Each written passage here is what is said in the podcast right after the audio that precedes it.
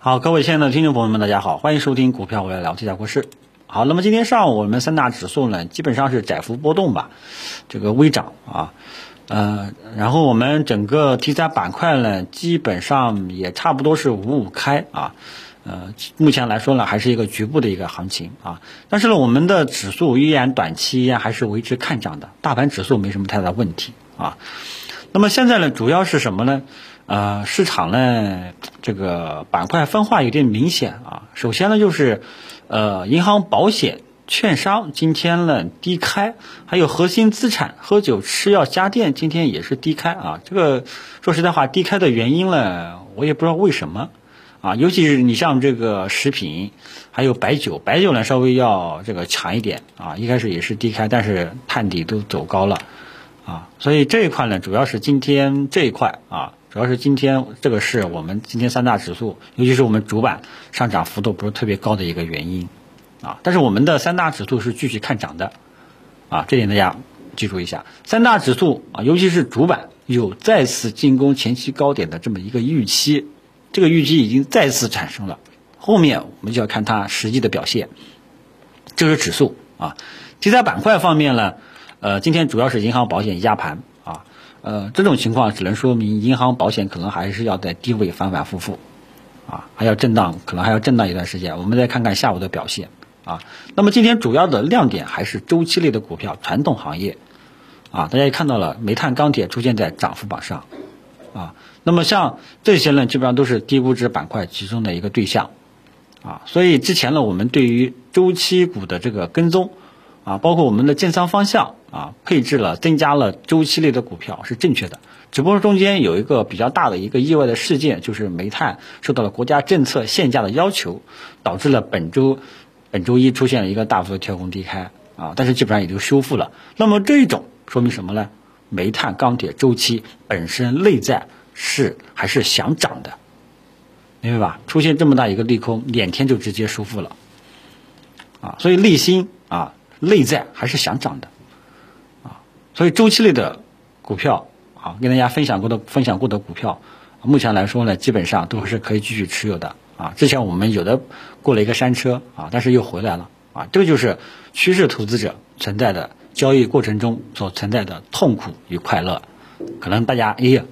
一开始是赚钱了，十一月十一号要是之后建仓了，都赚钱了，哎呀，过了一个山车要吐槽了。啊，要要骂国师是不是让我们高位接盘？哎，今天又回来了，哎呦，真开心！国师还是说对的，啊，那国师到底是对是错了？啊，反正就可能就是啊，今天是对的，明天是错的啊。希望大家不要这么短视，啊，对判断行情的时候呢，要有长期的这个看法，啊。那么名单都跟大家分享过了，我就不再讲了啊。呃，然后呢，还有一个就是科技股，那么科技股呢，呃。是出现利好了，芯片半导体。我以前跟大家分享过，啊，一个经验是什么呢？如果说市场是强势市场，如果说市场你真的是想涨，那么遇到利好应该逐渐的走高，而不会冲高回落。比方说像芯片半导体，啊，芯片半导体呢最近也是比较弱的。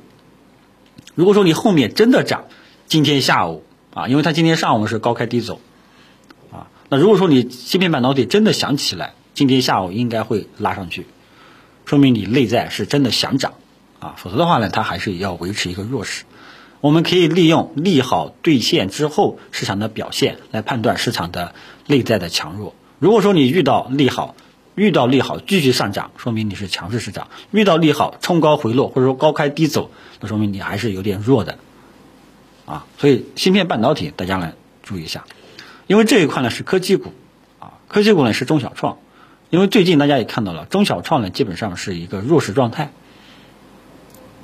啊，那么主要呢还是由于市场结构的问题、市场预期的问题啊，因为我跟大家讲过，十二月九号这根阴线打下来，市场预期就变差了，啊，那么那时候过之后，大家可以看一下、回顾一下，资金主要去了喝酒、吃药、家电、核心资产，对吧？虽然说今天核心资产低开了，但是我觉得大方向没什么问题。那么还有的有，还有的就是有一些资金，这个去了，慢慢慢慢的去了低估值的板块，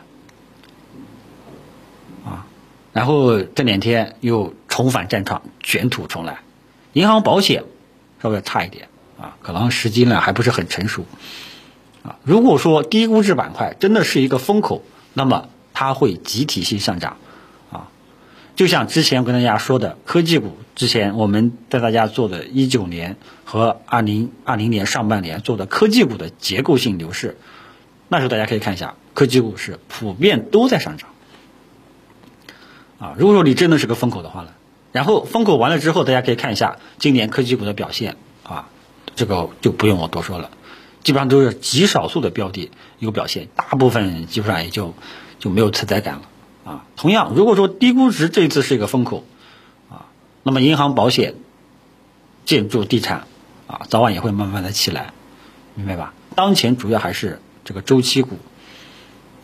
那么主要还是由于国内期货日期货市场。这两天呢涨得比较多一点啊，也顺带刺激了一下这个情绪啊。那么目前整个市场的方向依然还是看涨的啊。目前带头大哥依然在继续表现，低估值的权重蓝筹依然还在表现啊。中小创科技股目前还在酝酿啊，什么时候能够酝酿成功？我说过，就是看三大指数能不能同时的突破箱体震荡。突破这个箱体的上沿，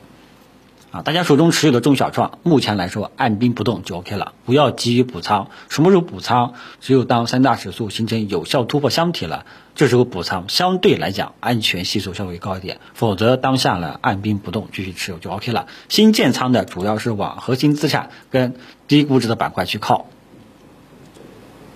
好吧？啊，这两天还敢于低吸的。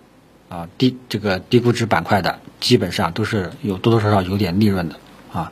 昨天呢，我的同事跟我讲，呃，跟大家分享的低估值的名单啊，这个昨天加的人好多啊，因为昨天低估值板块周期股都涨了啊，大家呢还是这种还是这种习惯，这种叫做散户行为啊，包括医疗医药，医疗医药最近也在慢慢起来。啊，之前跌的时候都没人问，但是我说过，医疗医药还是值得去参与的，还是有参与价值的。作为中长线投资者，可以逢下跌分批去这个低吸去建仓，啊，所以大家一定要要要这个褪去身上的一些散户行为，涨了我就想买，啊，跌了我就不管了，我就我就不想买，涨起来的时候呢，我才想起来我要买，啊，这种呢就是追涨杀跌。好吧，其他的呃基本上就没有什么了啊。目前来说，三大指数整体呢还是看涨的，盯好我们的沪指啊，主要还是我们的沪指，呃，我们的主板这一块能不能摸到前期的高点啊？然后中小创，我刚刚说了，你现在持有就为主就 OK 了。然后什么时候能够建仓，什么时候能够补仓，得等到三大指数有明显的突破迹象了啊，突破箱体迹象了，到时候再看一看。否则的话呢，当下还是以主板低估值板块。以及这个喝酒吃药家电等等这些标的为主要的一个建仓方向，明白吧？然后下午大家留意一下芯片半导体科技股的表现啊，因为呃什么原因我刚刚已经说过了啊，其他的就没有什么了啊。然后今天是礼拜五啊，呃，希望我们最后一天下午市场依然能够有强势的表现，让我们完美收官，过一个安心的周末，好吧？今天收评的时候，都要跟大家继续聊一聊，谢谢大家。